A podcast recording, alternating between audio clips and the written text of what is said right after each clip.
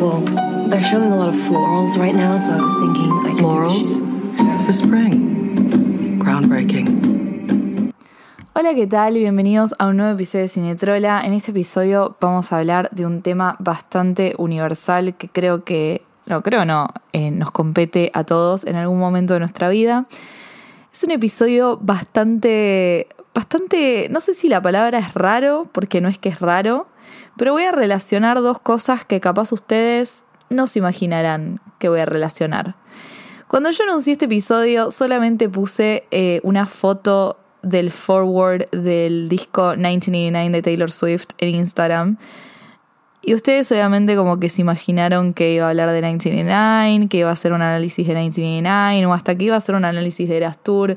Y algunos desubicados se habrán imaginado que iba a ser, no sé, un episodio hablando de que Taylor Swift cortó con Joe Alwyn, cosa que no, no va a suceder y si me conocen cinco minutos saben que yo no voy a hablar de eso, porque no hay nada para hablar, básicamente. Eh, no, no voy a analizar nada de, de, ese tipo de situaciones porque no, no va al caso. Pero sí quiero hablar de 1989, no apuntando al disco en sí, sino a lo que representa en mi vida y capaz en la vida de muchas personas. Y a esto voy con el tema principal de este video, que es los 20, básicamente. Navegar los 20 años de edad. Y con 20 años de edad no, solamente estoy hablando de los, años, de los 20, sino que estoy hablando de los 20 a los 29, a pesar de que yo tengo 25 y estoy en la mitad de esta década, creo que está bueno como hablarlo en este momento de mi vida porque siento que los 25 fueron una edad que me pegaron, por así decirlo, y me hicieron reflexionar mucho como sobre todo lo que viví de los 20 hasta acá, todo lo que cambié y todo lo que aprendí también.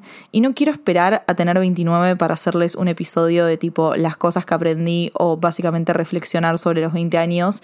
Así que me puse a pensar, bueno, capaz que está bueno que haga un episodio sobre tipo mis reflexiones de mi primera mitad de esta década y estar en el medio de los 20 años, porque siempre que ves como videos o, o, o, TikToks o lo que sea de gente tipo dando advice de los 20 son siempre gente que está ya en sus 30 o de que está por cumplir 30 o como que ya pasó la década de los 20. Y me parece interesante como tener el punto de vista de una persona que está navegando los 20, que literalmente estoy en la mitad de los 20. Acabo de cumplir 25 años, ahora el 2 de enero. Y tengo muchas cosas para decir. Y ustedes saben que si yo tengo muchas cosas para decir, prendo un micrófono y me pongo a hablar porque soy así y soy insoportable. No hay con qué darle, chicos. ¿Y por qué 1989? Porque 1989 es un disco que salió en el año 2014. Taylor en el año 2014 cumplió 25 años, que es la edad que tengo yo en este momento. Por lo tanto, es un disco que ella escribió eh, a sus 23 años de edad, a sus 24 años de edad, como en esa primera mitad de los 20. Y creo que representa esta primera mitad y los 20 años en sí con una claridad y con un caos tan propio de la edad que me parecería como inverosímil hablar de los 20 y de mi experiencia con los 20 sin relacionarlo con este álbum. Un álbum que a mí me encanta, un forward que a mí me encanta y que le voy a dar gracias a, a Belu, que es una chica que, que tuiteó este forward hace relativamente poco eh, con todo esto de Taylor volviendo a Nueva York y las fotos y qué sé yo, es como que hubo medio un revival de, de 1989 y de lo que significó. Y justo ella tuiteó este forward y lo volví a leer y ahí es cuando me surgió la idea de este episodio, porque me sentí plenamente identificada con lo que dice el forward de Taylor y nunca lo había leído de esa manera, nunca lo había leído en este momento de mi vida, ni nunca lo había sentido de la manera que lo sentí en este momento. Así que Vamos a hablar un poco de los 20, vamos a hablar un poco de las canciones que canta Taylor en 1989, todas las cosas que yo aprendí, todas las cosas que quiero que sepan y todas las cosas que me faltan entender y todas las cosas que estoy acá como medio perdida sin saber qué hacer y así un poco medio como que nos relacionamos y hablamos un poco del tema. Para empezar, me gustaría hablar de la palabra cambios. ¿Por qué la palabra cambios? Porque cuando Taylor saca 1989, se da un gran cambio en su vida, que es pasar de ser una cantante country a ser una estrella del pop. Obviamente que con Red ya se venía viendo como esta transición, tipo del country al pop, la mezcla de géneros y todo, pero con 99 ella se corta el pelo, se muda a Nueva York, se vuelve una chic it girl, New Yorker, pop star total y cambia completamente su imagen. Y justamente en el forward de este álbum ella habla de estos cambios, ella habla de todos los cambios que pasan desde el día que naces hasta el día que te morís y que ella estaba en un momento donde se despertaba y se sentía una persona completamente diferente a la que era hace un año, por ejemplo. Se mudó a una ciudad que ella antes sentía que era intimidante, que no podía y ahora tipo la amaba. Eh, cambió a un género totalmente distinto, es como que se vio muy influenciada por la música que, escuchaba, que se escuchaba en el año que ella, que ella nació, como que básicamente es ella embracing change, o sea, agarrando el cambio y diciendo, ¿sabes qué? Está bien cambiar, está bien no ser la que eras. Y me parece muy importante empezar con este tema porque si hay algo que estuve reflexionando en estos días y que justo, no sé, ayer lo estaba hablando con mi mejor amiga, es que yo me miro hacia un año atrás o hacia dos años atrás y realmente soy otra persona, soy una persona completamente diferente. Porque eso es lo que tiene esta edad, los 20 Realmente vos te despertás y sos una persona completamente diferente a la que eras ayer. Y no está mal eso. Siento que mucha gente a veces como que tiene esta idea de, ay, no soy la misma que era, ay, extraño la que fui, como esta cosa de volver a ser quien eras, ¿no? Tipo, eh, como, como que si hubieses perdido algo, como si estuviese mal cambiar. Y en realidad no está mal cambiar, está perfecto cambiar, es algo hermoso cambiar. Y creo que cuando una no se reconoce al espejo o cuando una, es como parece Dear Reader, ¿no? Tipo, como que si no te ves, si te ves al espejo y no te reconoces, quiere decir que hay algo bien que estás haciendo. Yo creo que hay una verdad en eso, porque si uno siguiese siendo la misma persona que era cuando, cuando tenía 15 años, entonces estaríamos todos en la lona, chicos, porque la vida se trata de aprender y de no ser la misma y de ir cambiando con las cosas que conocemos, con las personas que conocemos, con las cosas que consumimos. Yo soy una fiel partidaria de cada cosa que, que vemos y cada cosa que nos toca en la vida forma quienes somos y nos va formando a medida que vamos creciendo. Entonces, es muy importante como apreciar el cambio, embrace the change y, saber, decir tipo, ¿sabes qué? Cambié y no tiene nada de malo porque estoy creciendo. Y como no tenerle miedo a esos cambios. Onda, si Taylor hubiese tenido miedo a los cambios, no estaría donde está hoy en este momento. Obviamente que hay todo un tema de rebranding por ser una superestrella y ser mujer y todo lo que ya escuchamos en Miss Americana pero también es como ella explorando otros géneros musicales, explorando una nueva ciudad que la inspiró completamente en su discografía, onda las canciones de Taylor fuera de 1989, tipo ya Reputation, Midnight's Lover, Folklore, Ever, están todas como muy, muy influenciadas por Nueva York como ciudad y mudarse a esa ciudad Taylor la cambió un montón como persona y le dio un montón de cosas como también la puso a prueba en un montón de cosas. Eh, y yo siempre a mí, me, a mí me gusta mucho como la imagen de Nueva York en las canciones de Taylor por eso, porque siento que es una de las artistas que mejor entiende la ciudad, mejor entiende la vibra de la ciudad y no siendo New Yorker, porque ya no nació, no, no nació en Nueva York, ni, ni no es que nunca, tipo, no es que siempre se vio atraída hacia ella porque justamente en el forward de, de 99 ella cuenta que era una ciudad que antes a ella la abrumaba y que ahora se estaba mudando a ella, ¿no? Como eso entender que, que no somos la misma persona que éramos hace un año, capaz no somos la misma persona que éramos hace una, hace una semana y no está nada mal eso porque eso se trata en los 20. Los 20 también son una edad muy, muy aterradora, debo decirlo. ¿Por qué? porque no sos ni adulto ni tampoco sos chico. Es como que entras en ese limbo de decir, bueno, acabo de salir del colegio, de la facultad, tipo medio que todavía sigo siendo adolescente y al mismo tiempo la gente, tus padres, tu familia o vos mismo esperás que tipo de la nada te conviertas en un adulto, ¿no? Como que viene esta idea de cuándo me convierto en adulto. Además de que no es la misma generación que era la de nuestros padres, yo creo que nuestros padres, creo no, es una realidad, o sea, nuestros padres crecieron mucho antes que nosotros, eh, estuvieron a distiempo que nosotros, cada, generación tiene sus tiempos, por ejemplo, tipo nuestros padres capaz que a los 23 años ya estaban casados, y eso es algo que nosotros no nos relacionamos por, para nada, porque a los 23 años capaz que ni sabemos qué hacer con nuestra vida, y eso obviamente que nos produce mucha ansiedad, porque es como como decir tipo, che, bueno, ¿qué hago? Jaja, tengo 23 años y no sé qué carajo hacer. Y está bien que no sepas qué carajo hacer, porque justamente los 20 es como la edad en donde tenés que explorar y tenés que ver todas tus, tus, opciones, básicamente, y capaz que probar todas las opciones y recién ahí poder decidir qué carajo vas a hacer, ¿no? Porque yo siempre digo que soy un adolescente de 25 años, porque realmente lo siento así.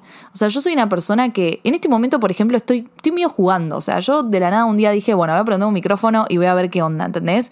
Pero no lo hice desde un lugar de tipo, voy a ser podcaster porque quiero que esto sea mi vida, quiero que esto sea mi trabajo. No, siempre fui una persona muy determinada, siempre como que tuve bien en claro que quería trabajar, como viste, qué sé yo, pero siempre terminé yendo para el otro lado, por alguna razón. Siempre me terminó saliendo bien las cosas que hice por juego o las cosas que hice porque simplemente me gustaba hacerlas en el momento. ¿Qué es lo que me pasó con este podcast? Yo cuando hice este podcast es como que lo, salió de, una necesidad de, que, de estar aburrida, de la pandemia, de querer hablar, de no tener laburo, de estar en el medio de eh, mi último año de facultad. Y, es como, como que salió esto, ¿entendés? Del amor de mis dos pasiones, del cine y la moda. Y es como que hoy en día eh, es un laburo para mí. Entonces, para mí es una locura eso, como decir, tipo, encontrar cosas en el medio de explorar opciones que ni siquiera pensabas que iban a ser algo concreto y ahora es un laburo y creo que de eso se tratan los 20, de ir explorando y de también como hacerse cargo de que no tenemos idea de nada, no tenemos idea de nada y que a veces sentimos que somos unos pendejos todavía, porque lo somos. O sea, tener 22 años, 23, 24, hasta 25, a pesar de que todo el mundo te diga tipo, y mira, ya estás grandecita, sí, estás grande, pero tampoco estás tan grande, tampoco estás tan grande. O sea, es como que vos no te sentís así de grande. Y está bien que, que pruebes y te equivoques y digas, bueno, esto no me gustó, esto sí me gustó, ver qué onda tampoco como sentirse frustrada si no te salen las cosas. Y acá viene mi segundo punto, porque a mí me escriben mucho diciéndome, ay Barbie, eh, ¿cómo haces para no frustrarte si no te sale algo? Como que quiero ser periodista o quiero ser cualquier cosa, ¿no? Cualquier profesión que se le imaginen y no me sale, como que, no sé, siento que tengo que tener más privilegios, siento que tengo que tener eh, otra situación para poder lograrlo, no entiendo por qué la gente no me escucha, no entiendo por qué la gente no me consume, es como que trato, intento y no puedo y siento que al otro le salen todas las cosas que a mí me que, que a mí quiero que me salgan y no me salen. Y yo les puedo explicar la cantidad de veces que yo leo esto en redes sociales o en mensajes que me mandan o lo que sea. Y me encantaría, o sea, por eso estoy haciendo un poco ese podcast, ¿no? Para decirles lo que yo les quiero decir en cada mensaje, que a veces no puedo porque de la nada me llegan y, como o no los leo porque se me pasaron o, o porque capaz que no me da el tiempo para responderle a cada uno tipo lo mismo. Que es que en la vida es muy raro que te salgan las cosas de uno. O sea, a muy poca gente le salen las cosas de una. Y a pesar de que te salgan las cosas de una, es muy difícil mantenerlo en el tiempo. Eso es algo que quiero que se lo queden grabado. O sea, si ustedes ven de la nada a una persona que es recontra exitosa, qué sé yo, no sé qué mierda, tiene un montón de cosas, sepan que esa persona está lidiando con un montón de cosas también bastante chotas y que capaz ese éxito no lo pueda mantener en el tiempo, porque es muy, muy difícil no pasar de moda y es muy, muy difícil mantener el éxito, ¿ok? Hasta capaz está más difícil mantenerlo que lograrlo, que llegar a él. Y creo que cuando uno se pone en esa posición de compararse constantemente, que es algo tan propio de los 20, o sea, esta cosa de, compararse con el de al lado, porque veo como que estamos todos en la misma, pero al mismo tiempo hay unos que están como más adelante que otros, entonces es como que sentimos, ay no, mira, este ya llegó acá, este ya tiene un laburo, yo no tengo laburo, este ya se mudó solo, yo no me mudé solo, y quiero que sepan que todos lo vivimos, o sea, yo como persona de 25 años también lo vivo, en el sentido de que capaz veo que hay gente tipo que ya, no sé, está viviendo afuera, y yo es algo que siempre quise hacer, y es como que digo, lo debería hacer, no lo debería hacer, es como que entro en la duda y me siento mal conmigo misma. Y hay un montón de cosas que me pasan a mí interiormente, decir tipo, ¿por qué a este le salen estas cosas y a mí no? No, un montón de cosas, o sea, cada uno está lidiando con las cosas que tiene y con sus propias frustraciones porque todos tenemos mambos y eso es algo que tienen que saberlo. Ahora, ¿qué pasa? La vida se trata de eso y los 20 mucho más. Se trata de intentar que te vaya como el orto e intentar de vuelta. Y agarrar lo que la vida te da y entender lo que tenés que hacer, no lo que querés que querer hacer, ¿ok? Porque muchas veces nosotros estamos en un mambo de decir, bueno, yo quiero hacer esto, pero ¿realmente lo querés hacer o lo querés hacer porque ves que los otros lo están haciendo? Yo creo que hay mucho de eso, desde que nacemos igual como, como sociedad es muy fácil dejarse llevar porque estamos como en constante influencia, más ahora con las redes y todo eso. Hay veces que vemos como todo el brillo de las redes sociales y, no sé, vemos a una persona que viaja o, que va a eventos o, no sé, vemos que tiene una vida bastante soñada, por así decirlo, porque nadie muestra la verdad en las redes sociales, eso está más decirlo. Em, y como que vemos eso y decimos, ay, yo quiero tener la vida de este. ¿Realmente querés tener esa vida? ¿Vos realmente querés hacer lo que esa persona está haciendo? ¿O querés querer querer eso? Porque yo estoy convencida que las cosas que hacemos porque simplemente queremos quererlas no nos salen. Es así. Todas las cosas que traté de hacer en mi vida porque quise quererlas no me salieron. Las únicas cosas que me salieron en la vida son las que realmente quise hacerlas. Las que realmente me salieron del deseo puro de decir, quiero hacer esto y lo quiero hacer con amor y lo quiero hacer con pasión y lo quiero hacer conmigo, ¿no? Poniendo todo de mí. Esas son las cosas que me salieron a mí. Entonces, obviamente, obviamente, no es muy raro que te salgan las cosas de una. Primero porque hay muchas figuritas repetidas hoy en día, hay muchas figuritas repetidas, hoy hay mucha gente que está haciendo mucho lo mismo, entonces la gente no quiere consumir lo mismo y por eso digo que es muy importante poner mucho de uno, poner mucho de tu identidad y para poner mucho de tu identidad en lo que haces tenés que conocerte a vos mismo y acá voy a mi siguiente punto. Es muy importante que te enamores de vos mismo en tus 20 y es muy importante que te conozcas a vos mismo en tus 20, en tus 20. Y conocerse a uno mismo significa como también conocer esos cambios, ¿no? Como entender la esencia de uno y cuando uno está creciendo y entender lo que lo hace a uno ser uno, por así decirlo, ¿no? Eh, hay una frase bastante famosa de Taylor que es que ella siempre va a ser la misma, pero al mismo tiempo nunca va a ser la misma porque es eso, o sea, hay cosas de uno que siempre van a perdurar y después hay otras que siempre van a cambiar porque así es la vida. Y creo que enamorarse de esos cambios y enamorarse de la esencia de uno es muy importante para poder hacer las cosas bien y para poder prosperar en la vida. Y es muy importante que uno haga eso en los 20 porque voy a decir algo, los 20 son una etapa bastante triste, o sea, uno está bastante triste en los 20 por todo esto que, les estoy diciendo, porque estás frustrado, porque tenés miedo, porque tenés ansiedad, porque además si sos de mi generación, de la nada nuestros 20 estuvieron interceptados por una pandemia que sí nos bajó un poco el cambio a esta inmediatez a la que estamos acostumbrados, como con las redes y todo eso, pero también nos dio mucha más incertidumbre y eso nos produce ansiedad por obvias razones. Somos una generación muy ansiosa, tenemos mucha incertidumbre, no sabemos para dónde ir, es como que vamos para un lado, vamos por el otro, hay un montón de trabajos nuevos, está esta idea de, las redes sociales, de los influencers, de que está todo tan expuesto, no hay privacidad casi ya, esta idea de, que toda tu vida tiene que estar a través de las redes, es como algo algo muy fucked up, por así decirlo, ¿no? Y, es algo que yo aprendí en estos años, fue un poco como mantener un poco las cosas más privadas. Y yo sé que se lo está diciendo se los está diciendo una persona que trabaja en redes y que tiene TikTok y yo soy consciente que publico bastantes cosas de mi vida, pero la realidad es que no publico ni un cuarto de mi vida. Eso es, eso, es algo que es real. Eh, siento que cuando yo empecé a trabajar en redes, nunca quise ser influencer, nunca quise mostrar mis cosas, por así decirlo. Siempre quise comunicar. O sea, esa fue siempre mi como mi idea, mi objetivo siempre fue comunicar a través del arte, a través de mi amor por el cine, a través del amor de la moda, los viajes y bueno, todo lo que me gusta. Siempre me gustó mucho expresar mis hobbies y mis pasiones, eso es algo que es verdad, me gusta mucho hablar de las cosas que me gustan eh, y por eso estoy haciendo esto, básicamente este podcast. Pero también con este tiempo me di cuenta que es muy importante entender los límites de la privacidad y mantener ciertas cosas privadas, por un montón de razones. Primero, porque te baja la ansiedad, porque por lo menos a mí me baja la ansiedad no mostrar constantemente todo lo que hago. Eh, es como esta cosa de estar tan expuesto, da ansiedad, como esta cosa de, ay, me puede ver cualquier persona, viste, cosas de privacidad y bueno, safety, lo que sea. Y también porque la gente es chota. Y esto es algo que tienen que entender. La gente es muy chota y la gente es muy envidiosa. Y mucho más en los 20. ¿Por qué? Por esto que les estoy contando. Por la frustración, por el constante compararse con el otro. Y esto es algo que nos pasa a todos, porque yo también me frustro y porque allá también me comparo. Pero hay que luchar contra esa envidia, porque la envidia es horrible. La envidia es horrible, la envidia mata, la envidia no te trae absolutamente nada bueno, ni tener envidia, ni, ni como sentir que te están envidiando.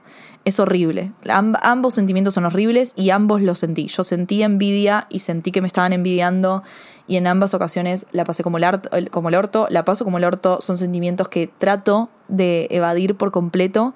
Creo que es el sentimiento más feo que pueda haber, envidiar a alguien, porque es lo que les digo, no te da nada, porque te gasta tiempo, porque caes en un hoyo negro del cual es muy difícil salir. Y con esto quiero decir que a veces en los 20 es como que está esta idea impuesta de que tenemos que salir de joda y que tiene que ser toda una fiesta y, todo. Y sí, en parte sí, porque yo creo que hay que disfrutar la juventud y es muy importante ser consciente de que uno es joven y que tiene que aprovechar eso, pero en un rato voy a hablar de esto. Pero también es, es, es importante entender que es una edad bastante trágica y bastante aterradora, con un montón de inseguridades y un montón de frustraciones. Y esto es exactamente lo que le estaba pasando a Taylor en, en 1999. O sea, 1999 es un disco que por afuera es la fiesta, es la soltería, es la ser extrovertida, es salir con amigos, es ser feliz, es eh, nada, hacerte la linda, como es New Romantics básicamente. Y después en Miss Americana nos enteramos que en realidad Taylor la estaba pasando como el orto en este momento, que estaba con un montón de inseguridades, con un montón de frustraciones, con un montón de miedos, sintiéndose sola, porque también es una edad en donde te sentís muy sola a veces. Es como que empieza también el tema de del amor y, realmente creo que es la edad donde vos verdaderamente conoces el amor por lo que es el amor y todas las cosas que tiene el amor, todas sus cosas buenas como todas, todas sus cosas malas. Creo que es la edad en donde la mayoría de nosotras y de nosotros y nosotres le rompen el corazón por primera vez, nos enamoramos capaz por primera vez, tenemos nuestra primera relación, tenemos muchas primeras veces y eso te saca un poco la inocencia que traes de la niñez, de la adolescencia, te saca un poco como la ingenuidad y te da un montón de herramientas para la vida y al mismo tiempo medio que te muestra la verdad de la vida.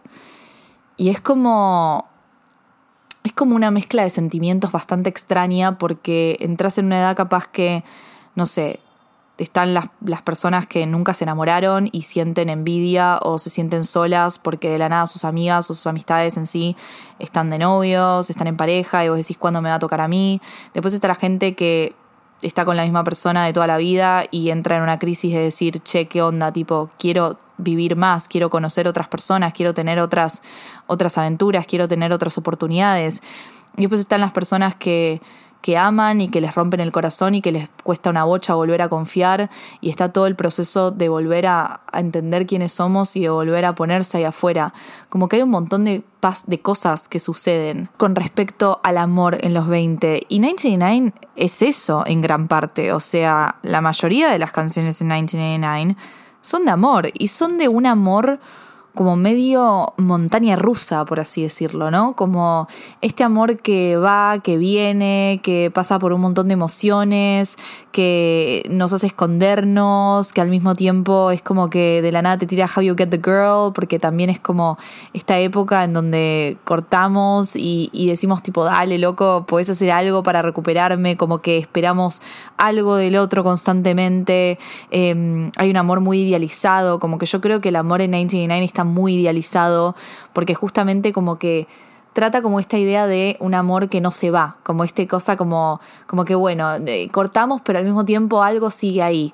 Y yo creo que eso es algo que con el tiempo, a medida que vas creciendo, y lo digo yo, una persona de 25 años que sigue en el medio de ese aprendizaje y sigue en el medio de todo esto que les estoy contando, o sea, no quiero que quede como que estoy desde un lugar muy narcisista, a pesar de que dar consejos es algo muy narcisista y lo admito pero no lo hago desde un lugar de, de, de como condescending, tipo, de darles decido, así, eh, la vida es así así porque yo no tengo nada figured out, la verdad es esa, tipo, yo no tengo idea de absolutamente nada, yo solamente les cuento mis reflexiones. Y la realidad es que hay muchas de estas cosas de de como que las personas no se vayan, ¿no? Del todo en 1999. Es algo como bastante recurrente, ¿no? Style, eh, This Love, tipo, son todas canciones, Wildest Dreams, son todas canciones de, bueno, te vas, pero recordame, te vas, pero capaz volvés, como que, viste, no, no, no pasa nada del todo. Y después, que una de las últimas canciones del disco sea Clean, me parece tan hermoso, porque Clean es como Clean es el momento que vos decís, ¿sabes qué? Todo este back and forth no me hizo bien. Es parte de la vida, pero no es la vida, básicamente. La vida es superar, la vida es seguir adelante y estar clean. Y yo creo que es re importante entender eso, no solamente en las relaciones amorosas, sino también en las amistades. Hay gente que llega a tu vida para cumplir un ciclo y ya está. No está mal pensar en las personas como capítulos de nuestra historia y no como un constante durante toda nuestra vida. ¿Ok? Yo soy fiel partidaria que hay personas que están para estar con nosotras para toda la vida y hay personas que están para cumplir un ciclo. Hay personas que tienen un tiempo limitado en nuestra vida y que cuando ese tiempo se cumple es momento que se vayan. Y es muy difícil aceptar eso cuando somos chicos, cuando estamos en esta edad bastante confusa, porque nos gusta idealizar todo, nos gusta idealizar que las personas están ahí para quedarse con nosotras para toda la vida, nos gusta pensar que la persona de la cual estamos enamorados va a ser la persona con la que nos vamos a casar, nos gusta pensar que nuestros amigos van a durar toda la vida, que nuestro grupo del colegio, de la facultad o de cualquiera, tipo ese grupo de amigos que de la nada conociste un día y decís, ay, son los amores de mi vida, tienen que estar ahí para con nosotras para toda la vida y al final, dentro de un año, capaz que no se hablan más porque el ciclo en, su, en tu vida ya fue cumplido, ya, ya se cumplió, ya está, no tienen que hacer nada más. Y no está mal aceptar eso, no está mal aceptar eso. Yo me encontré muchas veces en la vida con gente que, que apareció en un momento preciso porque yo estaba pasando por algo y ellos estaban pasando por otra cosa y nos teníamos que dar algo mutuamente. Y cuando ya nos dimos eso, cuando ya no había nada para darnos y cuando ya no había razón por la cual teníamos que seguir en la vida del otro, era momento de irse, era momento de irse y continuar con nuestra vida. Con esto no estoy diciendo que no haya gente que haya llegado a nuestra vida para, para quedarse y para acompañarnos de la mano hasta que termine. Obviamente que hay gente que se queda para toda la vida, de eso no tengo dudas. Pero hay gente que no. Hay gente no, que no y hay muchas razones por las cuales que no. La primera razón es que a veces crecemos de manera diferente a la persona que tenemos al lado. Y eso es algo que, e, es real, o sea, es muy difícil, yo siempre digo, es muy difícil coincidir con otra persona, como seguir coincidiendo con alguien, ya sea una amistad o una relación amorosa, o sea, crecer de la mano con alguien es algo extremadamente difícil, porque muchas veces crecemos para diferentes lugares y capaz la persona que sos hoy no va con la persona que es tu amigo hoy en día. Y no está mal romper amistades que ya no van más. Creo que se habla mucho de romper relaciones amorosas y se habla muy poco de romper amistades. Romper amistades que ya no van, romper amistades que te hacen mal, romper amistades tóxicas, romper amistades que ya no se encuentran, básicamente. Creo que es importante saber qué personas te están nutriendo, qué personas te siguen haciendo bien y qué personas ya no te hacen bien. Uno no tiene por qué quedarse en lugares que no, lo hacen, no le hacen bien.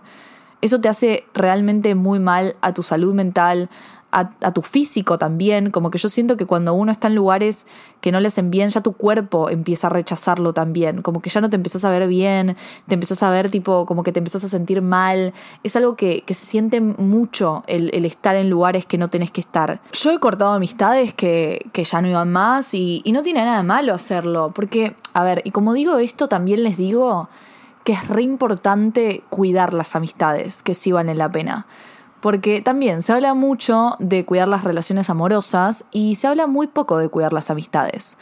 Como esta idea de, nutrir una amistad, de hacer algo para que esa amistad prospere, ¿no? Como que a mí me ha pasado, lamentablemente, de tener amigas que se han puesto de novias y han básicamente descuidado a todas sus amistades. Yo, cuando he estado saliendo con pibes de la nada, me encuentro siendo repollera y es como que, che, mis amigas, o sea, nunca he llevado al extremo de descuidar amistades, de hacerles mal a mis amigas porque eso es horrible, pero lo he visto, o sea, lo veo demasiado seguido, lo veo en, en todos lados, o sea, gente que, que, porque se pone de novia es como que se absorbe en esa relación y cree que una amistad va a seguir siendo una amistad sin que hagas nada para que esa amistad prospere, o sea, ya no tenemos 15 años, ya no te ves con tus amigas todos los días en el colegio, o sea, tenés que hacer algo para, para que esa amistad esté bien, ¿entendés? O sea, Obviamente que cada uno tiene un lenguaje de amistad distinto, que eso también es, es, importante entenderlo, que capaz tu lenguaje de amistad no es el mismo que el del otro y que capaz una persona necesita verte para considerarte tipo para, para seguir manteniendo esa amistad y capaz hay gente que no necesita verte, pero capaz necesita que estés. O sea, yo creo que lo esencial en una amistad es estar es estar para el otro, es como estar presente, no solamente, no, no, no, físicamente, porque capaz algunas veces no puedes estar físicamente, yo hay amigas que no las veo por dos meses y no pasa nada, pero yo sé qué onda sus vidas, yo sé que, yo sé qué les pasa, yo sé que, eh, que, que pueden confiar en mí para cualquier cosa, que yo puedo confiar en ellas, y es muy importante cuidar esas relaciones, porque chicos, los amigos son lo más grande que hay, o sea... Hay veces que una familia no es la familia y que no se siente como una familia y los amigos son la familia que vos elegís. Y creo que no hay nada más lindo que la amistad, porque es verdad que las relaciones terminan de un día para el otro.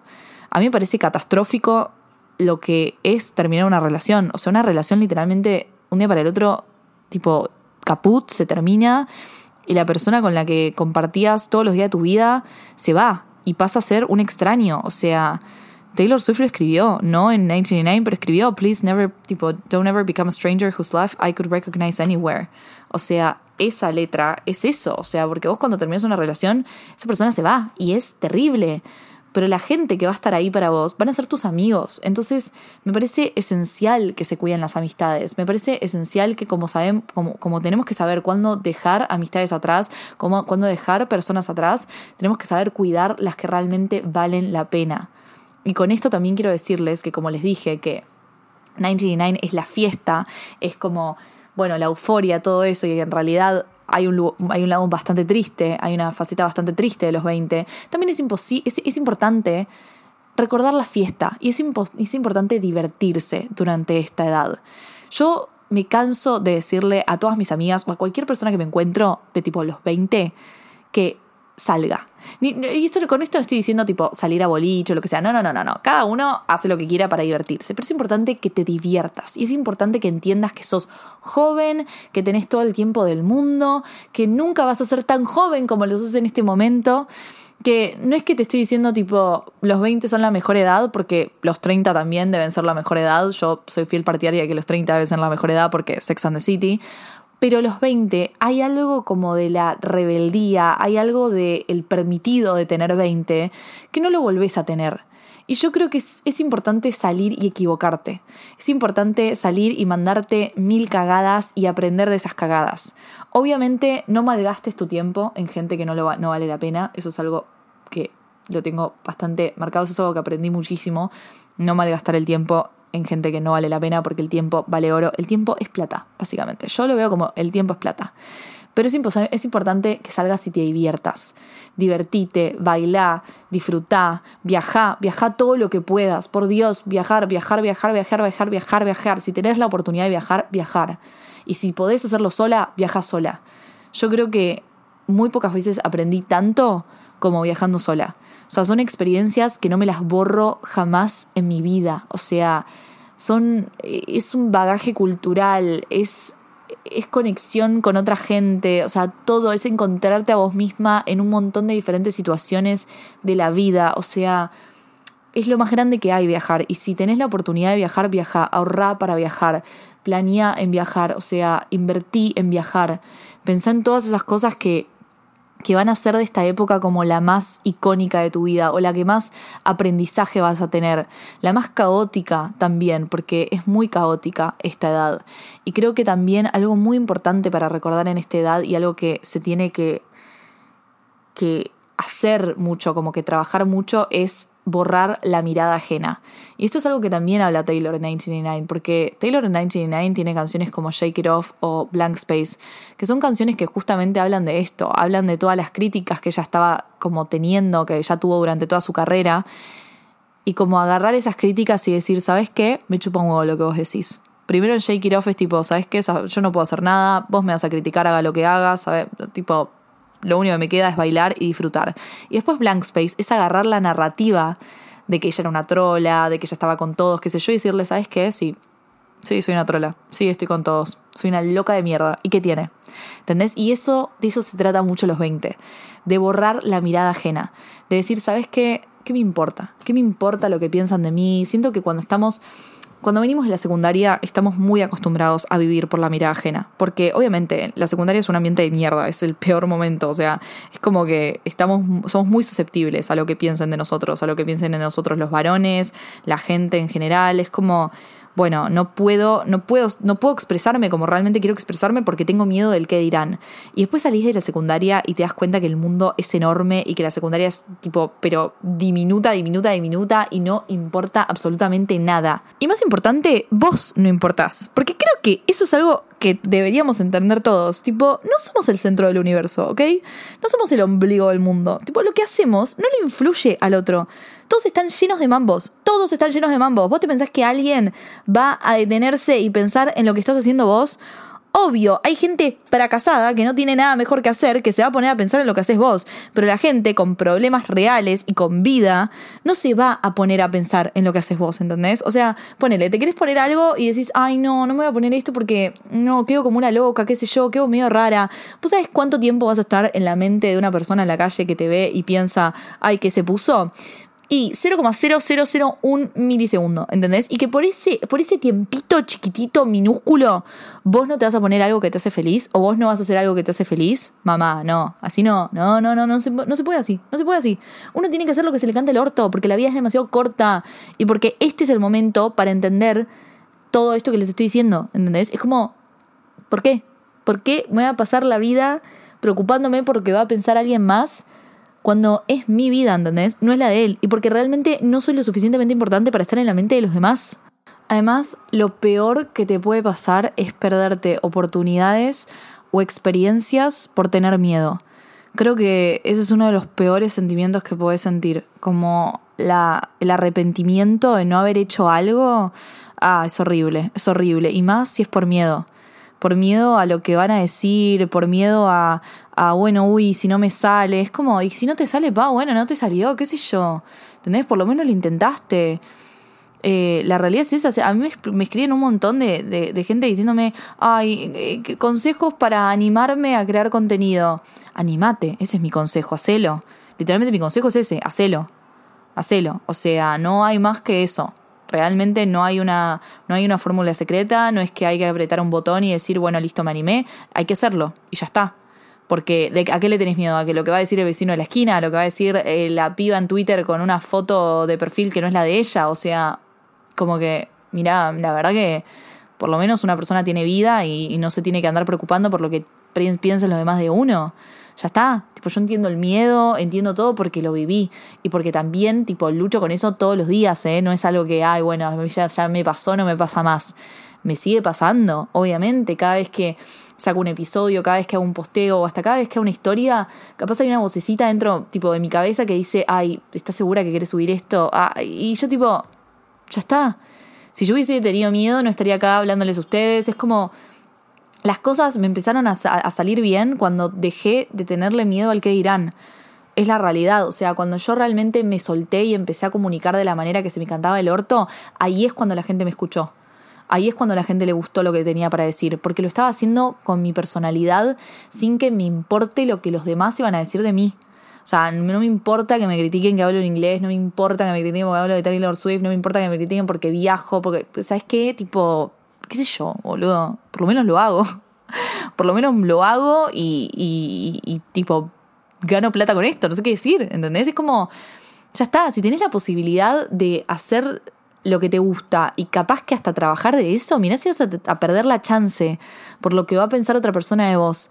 No, no pierdas oportunidades, no pierdas oportunidades por miedo, tipo, no lo puedo expresar de una manera más concreta y más directa, no lo hagas. Y finalmente, lo que más les quiero decir es que si hay algo que me llevo a esta primera mitad de mis 20 años, es haberme divertido. Porque con todas las cagas que me mandé, con todos los errores que cometí, con todas las cosas que comencé y dejé por la mitad, con la gente que me enamoré, que me rompieron el corazón, con los amigos que ya no tengo conmigo, con las amistades que hice, con cómo cambié, con mis distintas personalidades que tuve a lo largo de estos años, la constante fue que me divertí. Me divertí con todo, bailé, fui un 1999 eterno, sigo siendo un 1999 eterno. Hay una gran parte de mí que es 1999. Eh, que pone New Romantics al palo y es como que ya está, que se vayan todos mis problemas con esta canción y bailar hasta que salga el sol entendiendo que hay una tristeza muy grande por debajo, pero tapándola con el baile y con la música. Si hay algo que, que se mantuvo en todos estos años, es eso. Es como que cada vez que las cosas salen mal, tratar de bailar, tratar de bailar y divertirme. Y, y la verdad es que la última parte del forward de 1999, en donde Taylor dice, From the girl who said she would never cut her hair or move to New York or find happiness in a world where she's not in love, love Taylor. O sea, básicamente la chica que dijo que nunca se iba a cortar el pelo, que nunca se iba a mudar a Nueva York y que nunca iba a encontrar la felicidad en un mundo en donde no esté enamorada, les traigo este álbum, básicamente. O sea, entender que no somos la misma persona que éramos ayer o que éramos hace un año o que éramos hace dos años y eso está bien, porque la vida se trata de cambios y la vida se trata de agarrar estos cambios y hacer algo extraordinario con ellos y convertirse en la persona que no que siempre quisimos ser, pero que siempre tuvimos que ser.